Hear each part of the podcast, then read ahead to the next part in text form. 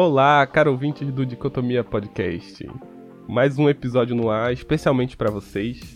Nesse mês de junho, maio, esse tempo que não passa, até tô perdido aqui. Parece que não, não termina nunca esse período pandêmico. Espero que todos vocês estejam bem.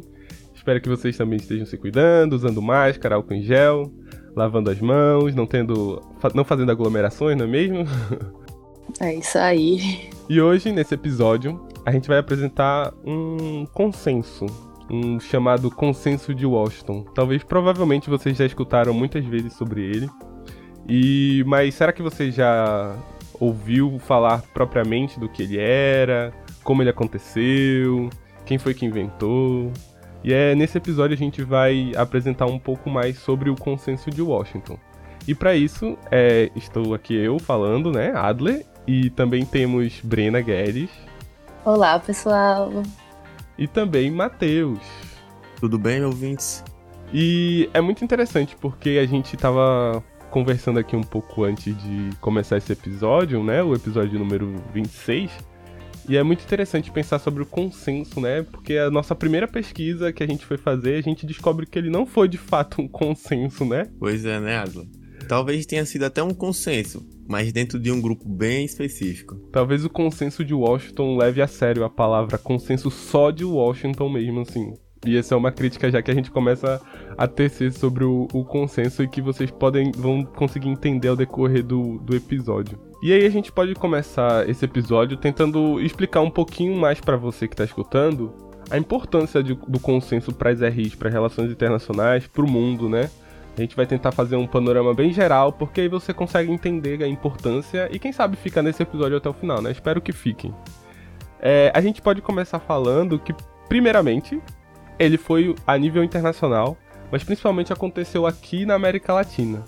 Foram políticas, né, cunhadas por John Williamson, que tentavam, digamos, melhorar politicamente, economicamente, os estados latino-americanos. E nesse sentido, é, eu acho que não sei, não sei se é a visão de vocês também, é, Brena e Matheus, mas acho que o consenso acaba moldando muito das nossas instituições políticas e monetárias. Cara, eu acredito que o consenso é de fato bem importante para a gente entender até mesmo a situação em que nós estamos agora. Vale lembrar que o consenso é da década de 90, então basicamente nós temos pouco mais de 30 anos do consenso para cá, e o consenso ele mudou o modo como a América Latina, como a, o continente africano, o modo como os países que estavam em desenvolvimento na época mudaram seus planos para alcançar o desenvolvimento. E isso trouxe efeitos que nós sentimos até hoje. E, por acaso, a gente pode até pensar que o próprio consenso foi responsável pela nossa guinada à esquerda na América Latina, com o governo de Kirchner, da, do Lula, por exemplo, também. Eu acho que é extremamente importante a gente entender o que foi o consenso e os efeitos que ele produziu. E você, Brena? Bem, eu também, né? Acho que principalmente a gente tem que entender, né, que essa questão que esses países estavam passando por um momento de desenvolvimento econômico interno foi uma grande onda, né, de desenvolvimento, digamos assim. É, eu só queria acrescentar uma coisinha nesse, nesse todo contexto de progresso e tudo mais, que até um autor, o Plínio Arruda Sampaio Júnior, ele fala que é, nessas diferentes, nessa diferente conjuntura que a gente tinha, tipo assim, da Guerra Fria, né, que foi nesse momento assim já estava finalizando e tudo mais, ela exigia, no caso, essa aliança para o progresso, né?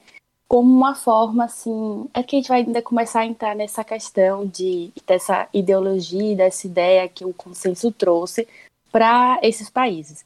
Então, esse autor, ele afirma que, por exemplo, quando nessa conjuntura da Guerra Fria exigia essa coisa do, dessa aliança para o progresso, né?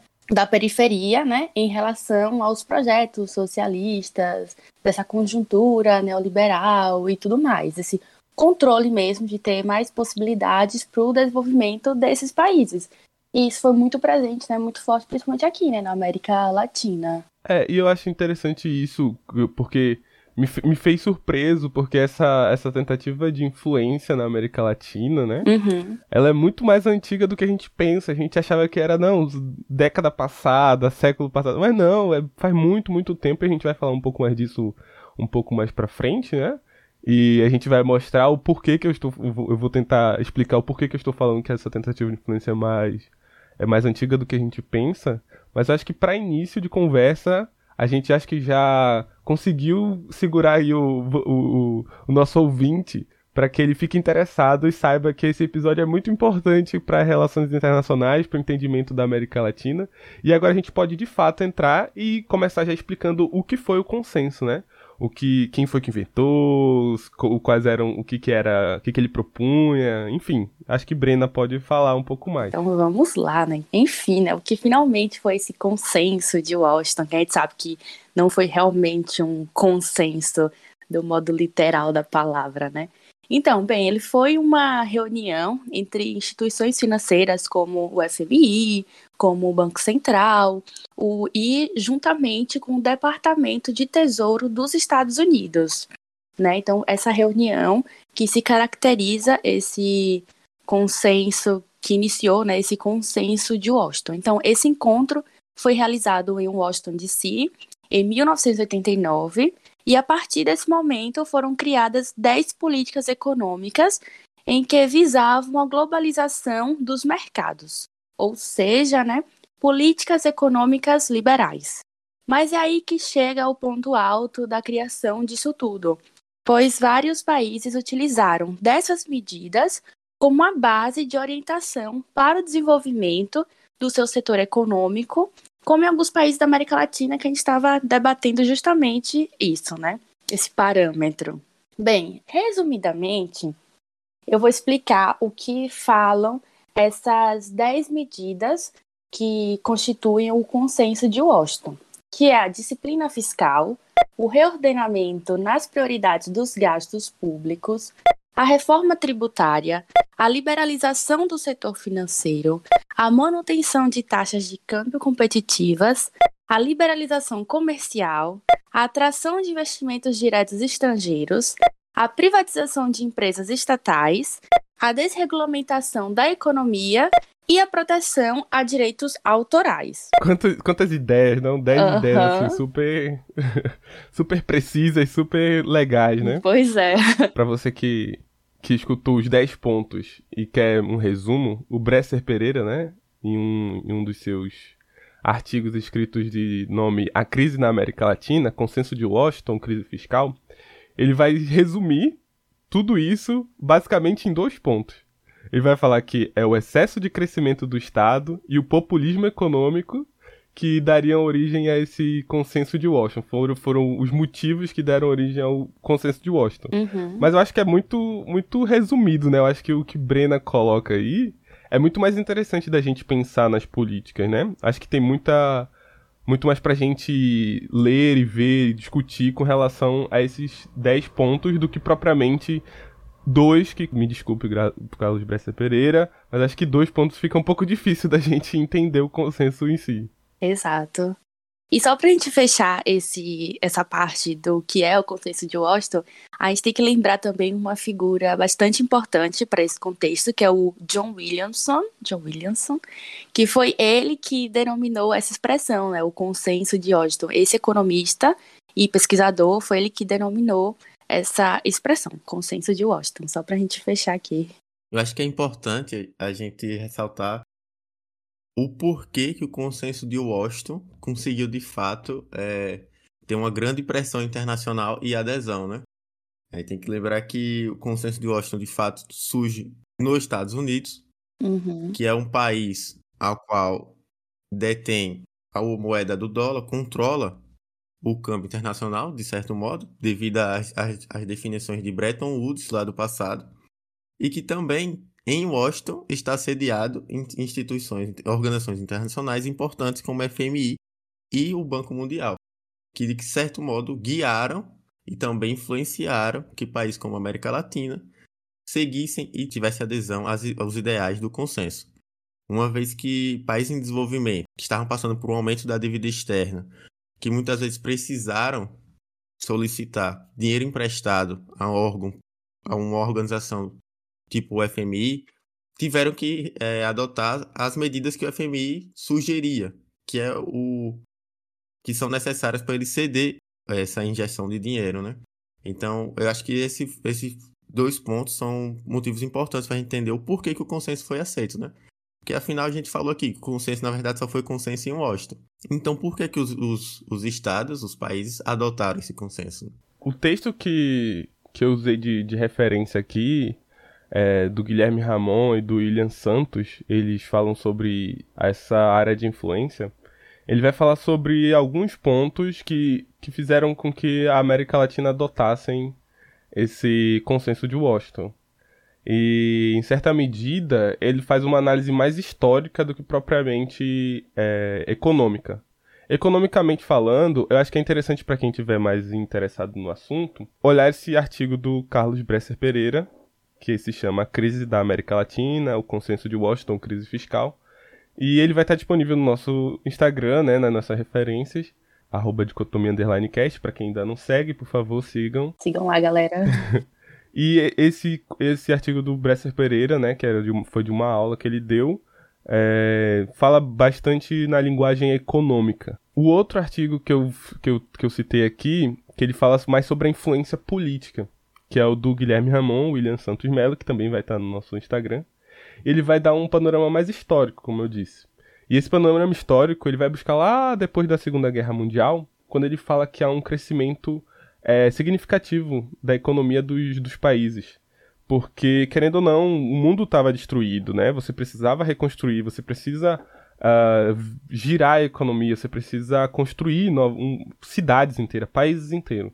Então, querendo ou não, o consumo vai aumentar, a produção vai aumentar. Então, isso é uma explicação para o aumento da economia nessas duas primeiras décadas, que pós Segunda Guerra. E aí, depois disso, ele vai colocar que três coisas, três fatores fizeram com que você tivesse uma queda do, da economia mundial, que seriam a ruptura dos Estados Unidos com o sistema de câmbio e com o padrão dólar-ouro, que era uma, eram pilares do Bretton Woods, né? Para quem ainda não escutou falar sobre Bretton Woods, vale a pena dar uma pesquisada. Bretton Woods assinado em 44.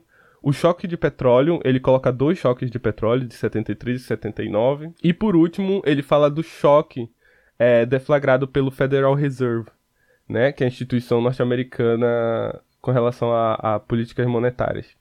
Então, ele vai colocar esses três pontos como fatores para que você saísse de um momento em que você tivesse crescimento econômico e a partir de agora você vai ter queda econômica, você vai entrar numa, em crises econômicas. Então, essas crises fizeram com que mudasse a perspectiva. Então, todas elas acontecem na década de 70 e isso vão influenciar para que as economias do mundo, principalmente as periféricas, elas acabem, como o Matheus falou, né, acabem se dividando, acabem se tornando dependentes de países centrais, principalmente dos Estados Unidos. E aí é nesse sentido que políticas como o consenso de Washington ficaram muito mais atrativas, né? É, vai lembrar, como o Matheus disse, que o FMI, né, o Banco Mundial, o próprio BID, né, o Banco Inter, é, Interamericano, eles foram criados em Bretton Woods em 44. Eles são instituições é, atualmente consolidadas. Mas eu acredito, e aí é uma perspectiva minha, é, não sei se tem alguma literatura com relação a isso, e, e talvez Matheus e Brena possam dar a visão deles também. E aí eu acredito que a, essas instituições se consolidaram depois do consenso de Washington. Acredito que o consenso veio para fazer com que elas realmente ficassem mais firmes frente ao, ao internacional. Acho que Bretton Woods só assim por si só ela não não, não conseguiu consolidar é, essas instituições. E aí existe essa dependência, né? Quantas vezes a gente não já escutou a Argentina pedindo uh, financiamento ao Banco, ao, ao Fundo Monetário Internacional? Então, Várias vezes. então, e isso faz com que ela fique uma certa dependência e isso a gente vai falar mais para frente, porque a Argentina foi um dos países que mais entrou de cabeça com relação ao consenso, adotou essas políticas fiscais do, do, citadas pelo John Williamson. Eu não sei se é essa a visão de vocês também. Sim, eu, eu acredito que eu não diria que, de fato, essas instituições só tenham se consolidado de fato no consenso, mas eu acredito que quando a gente olha a situação do consenso de Washington e os efeitos que ela produziu, a gente consegue enxergar muito bem a atuação de uma instituição internacional, de uma organização internacional. Acho que é um ótimo exemplo para quem quer entender como as instituições, como as OIs afetam o sistema internacional, o que é que elas são capazes de produzir. Eu acho também importante nós lembrarmos que o consenso ele é pautado em ideias liberais, especificamente em ideias neoliberais. O neoliberalismo ele veio com bastante força na década de 90, pautado na teoria monetária, que tem como na teoria monetarista, perdão, que tem como principal expoente o Milton Friedman, em que eles, eles faziam uma retomada da, da, da literatura do liberalismo clássica de Adam Smith só que eles acreditavam ainda num estado mínimo. Isso fez com que teorias que estavam bem fortes na América Latina, como a teoria da dependência, fossem suplantadas pelo neoliberalismo e, consequente, o consenso de Washington. Uma vez que, devido à teoria da dependência, que acreditava que nós teríamos que impor gastos nacionalmente para fazer uma espécie de protecionismo devido à, à deterioração dos meios de troca, o, a dívida externa desses países da América Latina saltaram. E o consenso de Washington, dentro das suas medidas que a Brena já falou, ele prometia que a dívida, a dívida externa desses países iria baixar. Isso também influenciou a adesão ao consenso, uma vez que esses países estavam com a dívida externa alta e precisavam do de dinheiro ainda para poder manter os gastos sociais. E aí eu fico um pouco mais confuso o que o consenso de fato fez porque ele fez com que os países da América Latina cortassem os gastos sociais que vinham até então, o que, o que já o que já dificulta a progressão, ou se vocês quiserem chamar de desenvolvimento interno desse país, porque desenvolvimento não é só relacionado a riquezas, desenvolvimento social é extremamente importante também. E fez o contrário, na verdade aumentou a dívida externa desses países. Porque se esse país não consegue manter os gastos sociais internos não consegue proteger a sua indústria nacional. Então ele só consegue, então isso aumenta os gastos de importações desse país. Ele não consegue produzir o suficiente interno nem para exportar e nem para ele mesmo. O que recorre uhum. a ele a pegar ainda mais dinheiro estrangeiro, a altas taxas de juros. Ele já perdeu a independência cambial dele, então ele não consegue fazer reservas de dólares dentro do país dele. E ele fica extremamente dependente desses órgãos e extremamente dependente às economias já desenvolvidas. Então, eu acho que a gente consegue ter uma dinâmica, uma, uma ideia da dinâmica do que o consenso de Washington fez à América Latina, o quão isso foi prejudicial. E, é interessante, só para completar aqui, que o que o Matheus está falando se refere à política de welfare state, né? Que precede essa política de liberal. E a gente pode ver em diversos pontos que Brena. A gente pode até falar um pouquinho mais, se, se, se Brena quiser também. É, esses pontos que Brena falou, a gente percebe exatamente a relação muito próxima com o liberalismo, né? Esses 10 pontos do John Williams, colocado como consenso, a gente percebe claramente. Acho que dois pontos que eu destaco aqui são a taxa de juros e a taxa de câmbio livres, né? Taxa determinadas pelo mercado, como ele coloca. Aham, uhum, verdade. É, só para a gente puxar um pouquinho mais essa nossa conversa pro lado assim do Brasil, nosso país, e que também adotou é, as medidas do consenso de Washington. A gente tem primeiro que a gente tem uma observação a fazer que o Brasil ele não aderiu imediatamente às medidas, mas pouco tempo depois ele começou a aplicar algumas dessas medidas. E uma das mais, uma das que mais tiveram uma forte implementação, né, no nosso país foi em relação à privatização de empresas estatais. Para gente ter uma ideia, só na década de 90, cerca de 80 empresas foram privatizadas. E a venda dessas empresas gerou uma receita assim, de uns 91 bilhões de dólares para o Estado. Muitas doletas, né? Mas. então, porque essa justamente era a ideia das medidas do consenso, né? Gerar uma maior receita para a União.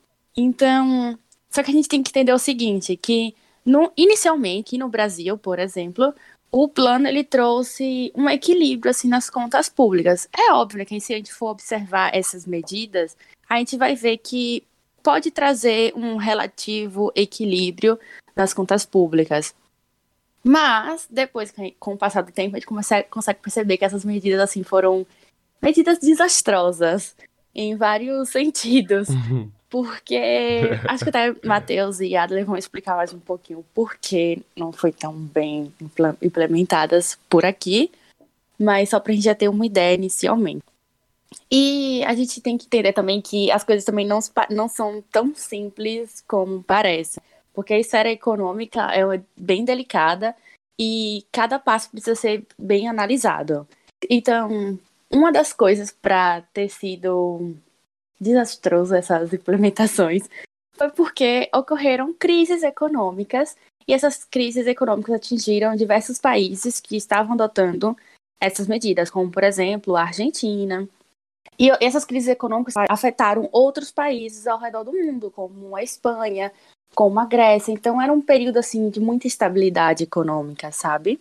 Por isso é fundamental fazer uma avaliação sobre a aplicabilidade de muitas políticas liberais, né, nesse sentido, políticas nesse sentido. Bem, só para acrescentar também, né? Ah, por que o consenso de Washington sofreu tanta crítica e tudo mais? A gente conseguiu perceber, né, até agora, o cenário que o mundo e que esses países estavam enfrentando para poderem terem aceitado esse consenso, entre aspas, também, logo depois que ele começou a ser aplicado, ele sofreu várias críticas, fortes críticas. E as mais, assim, que a gente consegue perceber foram duas, né? E uma delas era que, tipo, os Estados Unidos só estava apoiando porque alguma dessas medidas estariam beneficiando seus interesses. E que essas medidas estavam favorecendo é, uma maior concentração de renda, sabe? Então, pouquíssimas pessoas enchendo cada vez mais seus cofrinhos. É mais ou menos isso. Então, essas foram, tipo assim, duas fortes críticas em relação aos, às medidas do consenso de Washington. Ah, e só lembrando uma coisa, né, que a partir de 1998, alguns desses países que haviam adotado essas medidas passaram por uma transformação política interna. Então, alguns deles passaram a ser governados por governos que visavam uma outra forma de desenvolver a região. Como o Matheus até estava falando mesmo, é, não é só apenas observar a questão econômica para desenvolver essa região. Né? Então, esses novos governos começavam a buscavam, né, através da propriedade pública ou dos direitos sociais básicos, uma maneira de mudar o destino de seus países. E a partir desse novo cenário que o consenso de Washington sofreu umas fortes turbulências e passou pela sua agenda uma onda de reformas para ele continuar de pé e continuar sustentando essas políticas econômicas desses países. E uma dessas medidas foi a substituição do câmbio fixo, né? E apreciado pelo câmbio flutuante administrado. Então, é um modelo de câmbio que a gente pode até perceber que ainda é adotado, né, até hoje. Acho que as críticas eram super válidas, assim, no meu ponto de vista. Sim, também. evidentemente, a, o consenso favorece alguns países, né? Eu, acho que os Estados Unidos principalmente, mas evidentemente ele favorece os países centrais. Isso é um, uma das falas que eu vi também, que foi do, do professor é, José Luiz Fiore. Ele fala sobre isso, porque ele fala, ele quando vai determinar, denominar o. Denominar não, mas delimitar, digamos assim, o liberalismo, ele fala que o liberalismo, ele, um dos pontos é que ele tem igualdade na largada. Mas só na largada. Depois disso, é cada um por si. E a partir disso, uma crítica que a gente pode tecer propriamente com relação aos países é que a largada para alguns países foi dada antes, né? Alguns países saíram na frente antes. Então, dá uma igualdade de na largada para países que já estão correndo assim, usando essa metáfora de corrida, de uhum. É complexo. Como é que a gente vai pegar países e enfim, parear eles, colocar eles em mesmo nível, sei lá, seja econômico, seja político. Então, na perspectiva dele, do Fiore, ele vai falar que é, seria impossível alcançar a justiça social com o liberalismo. Esse também é um vídeo, é uma palestra que ele dá, tem, tem disponível no YouTube, também vai ficar disponível no nosso Instagram para quem ficar mais curioso. É muito bom realmente e é curtinho, eu acho. E é muito interessante. É, com relação a países que adotaram essa política, eu acho que a própria Argentina é um, acho que é um dos maiores exemplos da América Latina que se colocaram como apoiadores do consenso. E o maior nome que, que representa nesse sentido foi o do Carlos Menem, né? O ex-presidente da Argentina, que foi presidente justamente nessa época, de 89 a 99. Então ele pega justamente o auge ali, quando está surgindo o, o consenso de Washington, e ele tenta colocar todos esses pontos é, na, na, política econômica. Isso gera tanto privatizações, como, como o Brena citou também, é um ponto muito, muito, muito colocado na, na política dele, né? Do, do Menem. E ele consegue, assim, é, movimentar, o, fazer com que o, o, país se movimentasse de forma negativa. É, de forma com que a população se revoltasse, você criasse novos movimentos sociais que iam de encontro a essas políticas neoliberais. Então, nesse período, a pobreza aumentou, o desemprego aumentou, essa reconstrução, essa restituição desses prejuízos, uhum. eu não sei se eles já, já, foram feitos, mas eles se iniciam muito tempo depois. Eu acho que é, só em 2010, 2000, 2015 é que começa a Argentina começa de volta a estabelecer um certa, uma certa estabilidade, sabe? E também e aí a gente também vai pegar que perspectiva, essa perspectiva mais atual que é do Macri, né, do, do, do presidente, assim, do ex-presidente mais recente, digamos assim, ele governa de 2015 a 2019, ele também tinha uma perspectiva mais neoliberal e os resquícios do neoliberalismo, do consenso daquela época, acho que ainda batiam no, no Mário Macri. E, e, e é, é, importante frisar que ao final do governo ele fala que não, não ficou satisfeito com, o próprio, com a própria atuação, com o próprio desempenho do, do seu governo. Então a gente percebe que talvez as perspectivas é, do consenso de Washington ainda, ainda se perpetuam em alguns lugares e, e ainda surtem efeitos negativos, principalmente para a América Latina. Eu acredito que não seja um modelo é, muito bem. Que, que se estabeleça bem aqui na América Latina, sabe? Uhum. É só uma, uma expressão que o autor Paul Singer chamou, ele falou que isso seria como se fosse uma aposta perdida, porque era esperado que ocorresse uma grande entrada tipo, de capital estrangeiro né, que iria trazer essa reconstrução, esse desenvolvimento, essa modernização da indústria, né, tudo isso, e principalmente reequilibrar a balança comercial. Mas, como a gente percebeu, não ocorreu isso, né? Então, por isso ele chama isso de uma aposta perdida. Então, como, por exemplo, no caso da Argentina, né, que entrou assim de cabeça e tudo mais. Então, foi uma aposta, né, que esses países fizeram, mas que não deu o resultado esperado. Quem, é, quem assim, gosta de ver esse lado neoliberal, né, agora fugindo um pouco mais do consenso, mas mais do liberalismo uhum. em si, é, gosta de ver e de criticar uh, o, que, o que a gente ainda vê hoje como políticas até mesmo no Brasil, né, esse estado mínimo, essa desregulamentação dos mercados, né, e Fiore aí destaca principalmente do dinheiro e do trabalho. A gente vê pessoas falando que é, ah, eu sou dono do meu próprio trabalho, o Estado não me regula, eu sou dono do meu próprio dinheiro, o Estado também não tem que interferir. E eu acho que tem muitas críticas a serem tecidas nesse sentido. Acho que é um pouco problemático em várias, em várias situações. O que o, o que o liberalismo vai defender, e aí um, um ponto que eles vão a, a, argumentar, é, é que o Estado mínimo ele interferiria menos na vida das pessoas. Então as pessoas estariam mais livres para decidir onde ganhar dinheiro, onde perder dinheiro, onde agir, onde não agir.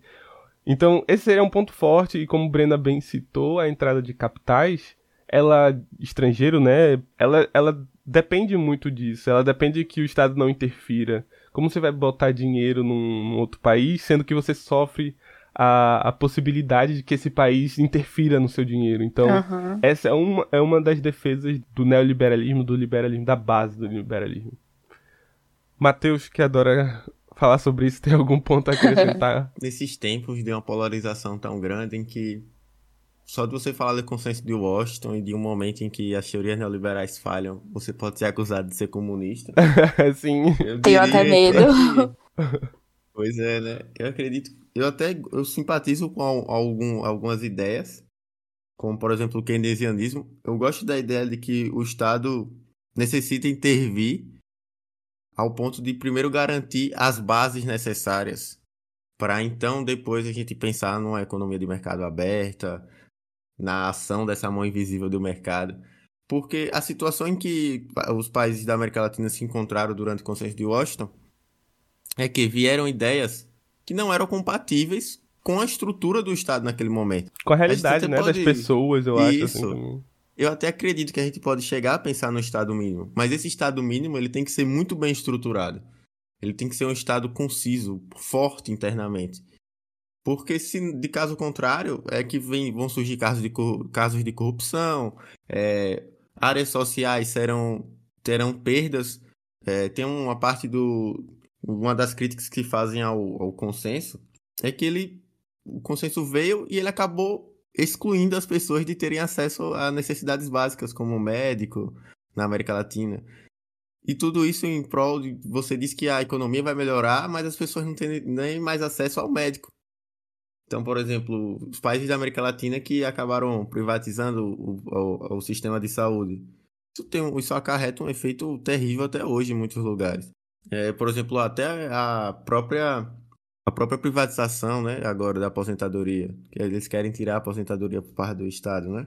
Isso vai ter um efeito horrível no Brasil, porque nós não estamos bem estruturados para tal, entende?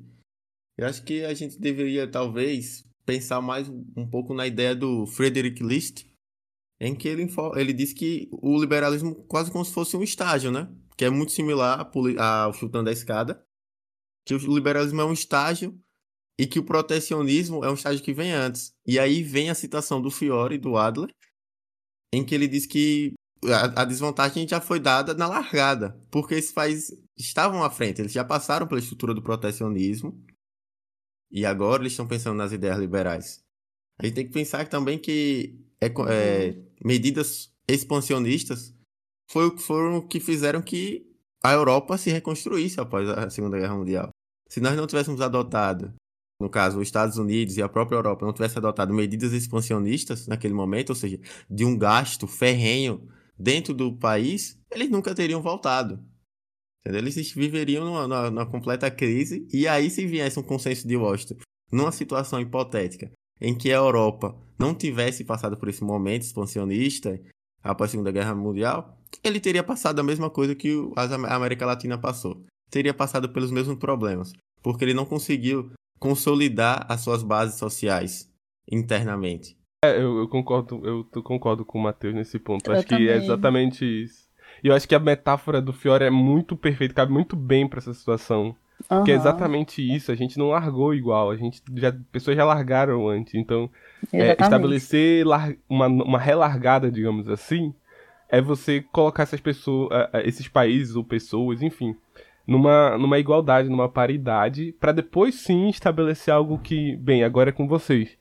E eu aí sim nesse sentido também acho, e é interessante também falar que quando o Matheus fala com relação a, a perder direitos sociais, ele não está falando simplesmente pela visão dele em si. Esse é um dos pontos do, do Williamson que ele coloca com relação a reduzir os gastos públicos, reduzir o déficit público é, mais precisamente. Então, são cortes e cortes a, com necessidade a, a, com relação a esses gastos é, fiscais em si. É nesse ponto que acho que fica a maior crítica à atuação do consenso de Washington na América Latina, porque se a gente for pensar a fundo essas medidas, por exemplo, ah, vai entrar capital estrangeiro, virão grandes multinacionais ao nosso país e elas vão empregar muita gente.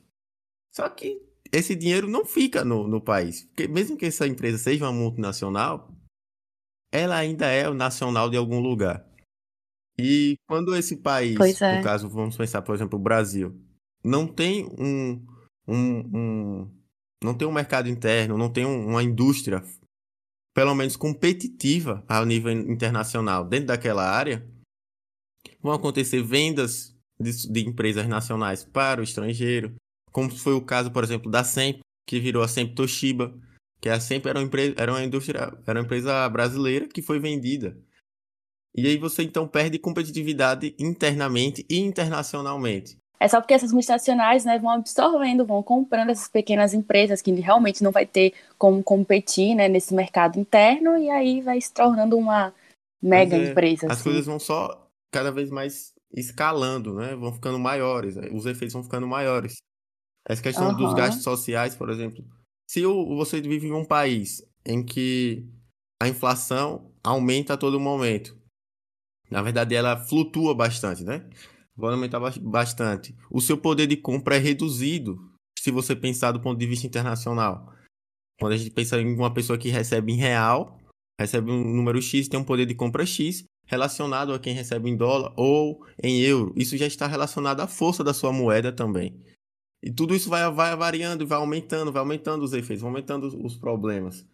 Então as coisas são muito mais complicadas do que a gente só pensar ah, isso aqui vai resolver o problema do mundo. O mundo é diversificado. O mundo tem várias especificidades. Os países têm várias especificidades sociais, políticas, econômicas. Então não tem uma solução pronta, né? Porque Exato. o consenso de Washington era isso. Ela, ele se vendia como uma receita de bolo. Ó, você faz isso aqui vai dar certo.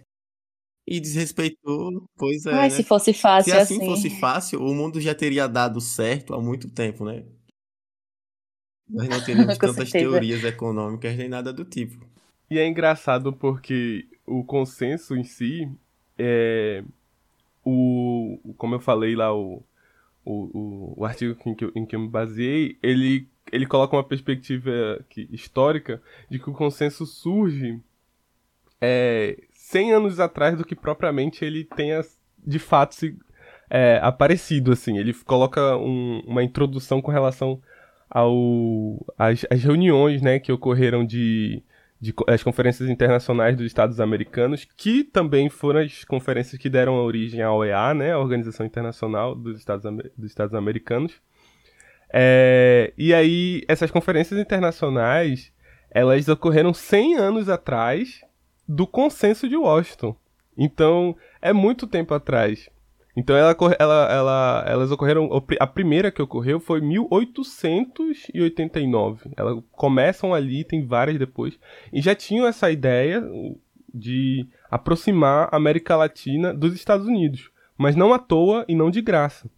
Ela queria fazer com que a, tivesse saída, né? Tivesse a produção americana, a produção norte-americana, tivesse saída, né? Escoamento para os países da América Latina. Então seria como se fosse, ah, vamos vender para a América Latina. Só que bate exatamente no ponto em que Matheus citou, e por isso que eu lembrei agora, porque é exatamente esse o ponto. É, a América Latina não tinha renda suficiente para se tornar um consumidor, tipo, não no nível que eu acho que, que esperava-se do quando se cunha essa ideia do, do consenso, ou quando se cunha essa ideia das conferências. Pelo menos eu acho que é um pouco. É um. Seria quase como se jogasse, assim, sabe? O. Ai, vai, toma, assim, divida, leva tudo, toma, pode comprar e tal. Tô usando aqui um termo comprar, né? Mas é. É só pra ilustrar. Mas toma aí, vai comprando. Então é problemático a gente pensar em, nessas soluções, né? Nessas receitas de bolo, como, como o Matheus falou. E aí, pra gente encaminhar um pouco mais, andar um pouco mais. O último ponto que a gente vai. que a gente quer falar aqui seria sobre um novo consenso. E talvez entre um pouco em perspectiva do que a gente estava falando. Porque o novo consenso, ele é muito recente, aí eu já vou já pedindo, pedindo as minhas desculpas, as nossas desculpas do Dicotomia. Perdão, porque galera. como ele é porque ele é como ele é muito recente, é, é bem difícil de achar coisas sobre ele. Pelo menos até onde eu, eu entendi, ele é muito recente. Ele foi um termo colocado como o novo consenso, né? Ele foi colocado pelo Martin Sandbu. E o, eu basicamente vou me, vou me apegar aqui ao que ele escreveu é, e foi publicado no dia 12 de abril de 2021. E aí eu tô lendo aqui a matéria traduzida pela Folha de São Paulo, que ele colocou a, a, o título de Nasce um Novo Consenso de Washington. Que é basicamente quase. É tipo a negação do antigo consenso, assim. Se a gente quiser brincar e falar assim, é o contrário. Enfim, mas não é exatamente o contrário, não, porque o mundo não, não, não, não roda assim, né? Ninguém vira do, da noite pro dia, assim. Mas o novo consenso ele foi colocado como é, algumas prioridades, assim, prescrições do, do, do, do FMI colocadas como fundamentais para o novo surgimento da economia, principalmente é, durante e pós é. E ele coloca como prioridade o aumento no gasto da saúde pública, ele coloca o aumento no gasto da educação, o, uma questão de, de gastos com relação a políticas fiscais, né? Para quem não sabe, políticas fiscais seriam basicamente, em linhas muito gerais, os gastos do governo, seriam onde o governo coloca dinheiro para construir estrutura, assim, da, da, dessa cidade, seu país. Vou colocar nessas linhas gerais porque eu acho que fica mais simples de entender. E ele está muito balizado no que aconteceu recente, que foi o, o pacote do Joe Biden, né? De 1,9 trilhão de dólares. E é, parece surreal mas o FMI defende que esse gasto do Biden agora, ou de qualquer país que invista nesse momento em política fiscal, é, em gasto público, vai, ser, vai superar as expectativas futuras de ganho. Então, para o FMI, gastar agora nesses pontos é fundamental para que no futuro você tenha um, um, uma boa economia e você vai. E ela está falando se você vai receber de fato é, o que você está gastando e um pouquinho mais. Então, meio que é meio confuso. Não sei se vocês entenderam, não sei se, se Brena e Matheus estão escutando entenderam o que eu falei, talvez pra, pra ter uma base se eu tô, se eu tô falando corretamente. Não, Mas eu é consigo entender, isso. amigo. Uhum. Então, é basicamente isso.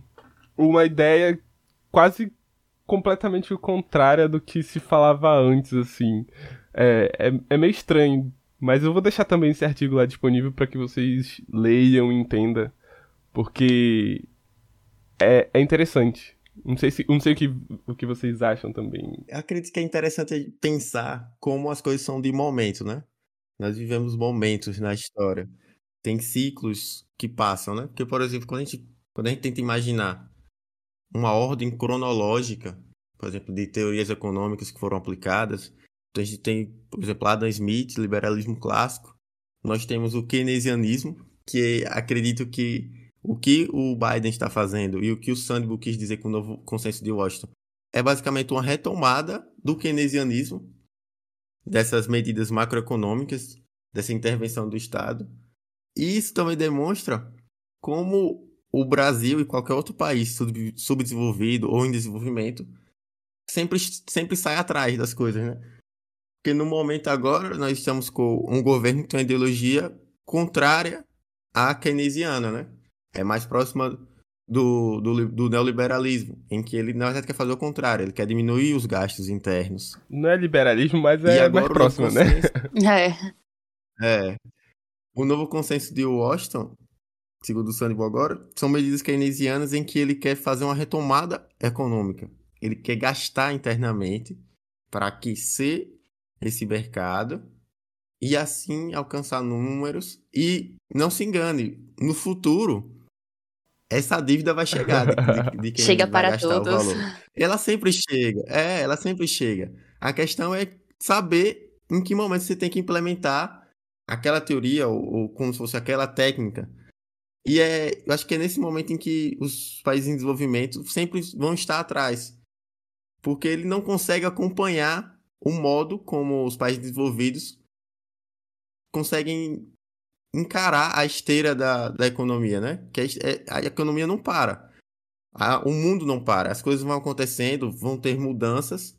E é nesse momento em que um país em desenvolvimento não consegue tomar a decisão. Ele sempre fica é, em dependência dos outros, né? Então, por exemplo, os Estados Unidos ele já sabe o que vai fazer. Sim. Eu vou reaquecer minha economia, vou gastar, vou gastar. Eu sei que a dívida vai chegar daqui a seis anos, dez anos. Sim. Mas quando chegar lá, a pessoa que estiver no poder vai se virar com essa dívida. Aí talvez sejam adotadas medidas mais neoliberais e não mais keynesianas. Eu, eu vejo muitas coisas nesse, nesse momento, como se fosse um pêndulo mesmo. Vai e volta, vai e volta.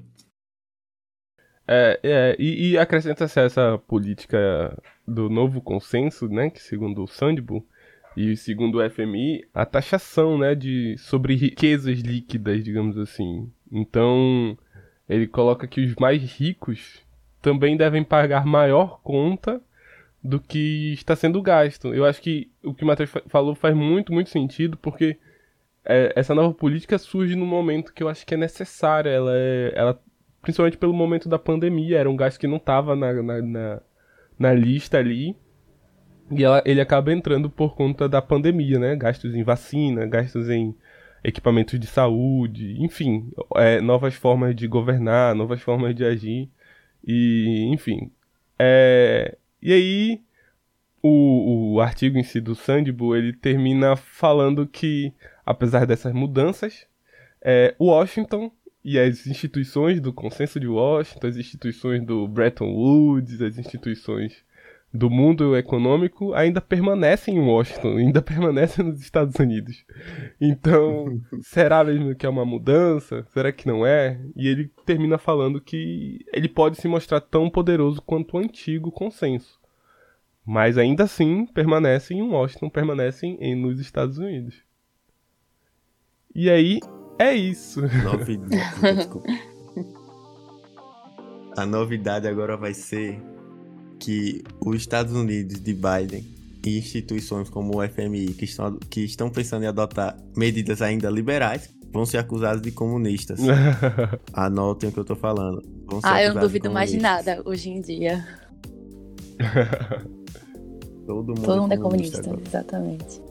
E aí, para terminar nosso episódio aqui, aproveitar que estamos em, nessa conversa, deixamos no ar esse, essa dúvida se o novo consenso vai funcionar ou não, e o, enfim, as instituições dele.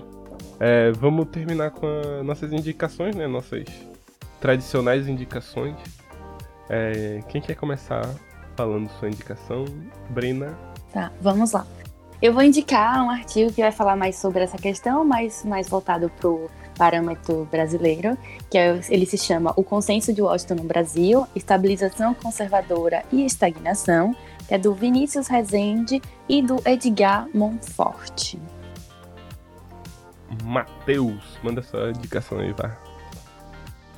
Então, eu acredito que é sempre bom a gente tentar entender os dois lados para poder falar sobre, sobre o assunto. Então, eu vou deixar aqui um artigo do John Williamson, que é chamado Depois do Consenso de Washington Uma Agenda para a Reforma Econômica na América Latina, em que ele ainda insiste em defender algumas das medidas que, foram, que ocorreram durante o Consenso de Washington. Acho que vale a pena ler. É, é interessante, e eu vou, eu vou indicar o. Uh, esse, esse artigo agora que eu falei, nessa matéria do jornal que eu falei, do, da Folha de São Paulo, ela se chama Nasce um Novo Consenso de Washington, que é do Martin Sandbu. Eu acho que é muito interessante para a gente ler e se, e se atualizar com relação a isso. E é, e, e é curioso, porque a gente estava conversando um pouco antes, que esse nasce novo consenso de Washington, o Matheus trouxe essa informação, ela, ele foi escrito, né, foi publicado no mesmo dia em que o John Williamson morreu, né? Não, não, não foi isso, Matheus? Exatamente, fala isso. Acredito que foi mês passado. Então, e no, no mesmo dia que o Sandy postou, foi a, o falecimento do Williams. Foi, e isso é muito intrigante, assim, mas, enfim. É, é, curioso, pra quem tem superstição, assim, quem acredita nessas coisas, assim. Tá vendo? É o encerramento de ciclos, início de outros, é. tá vendo? Bem místico. Mas vale muito a pena realmente ler o, o que Matheus indicou sobre o John Williamson. Ele tinha boas intenções, apesar de tudo. E é isso. Esse episódio vai ficando por aqui. Até a próxima. Sigam a gente nas nossas redes sociais. Arroba dicotomia underline cast. Usem máscara, limpem as mãos, mantém... não aglomerem, por favor. e é isso. Vamos esperar o fim dessa pandemia. É isso tchau, aí. Tchau. Obrigada, Obrigado, pessoal. pessoal. Tchau, tchau. Tchau, tchau. A vacina tá chegando. Uhul. Não precisa ficar nervoso. Falou.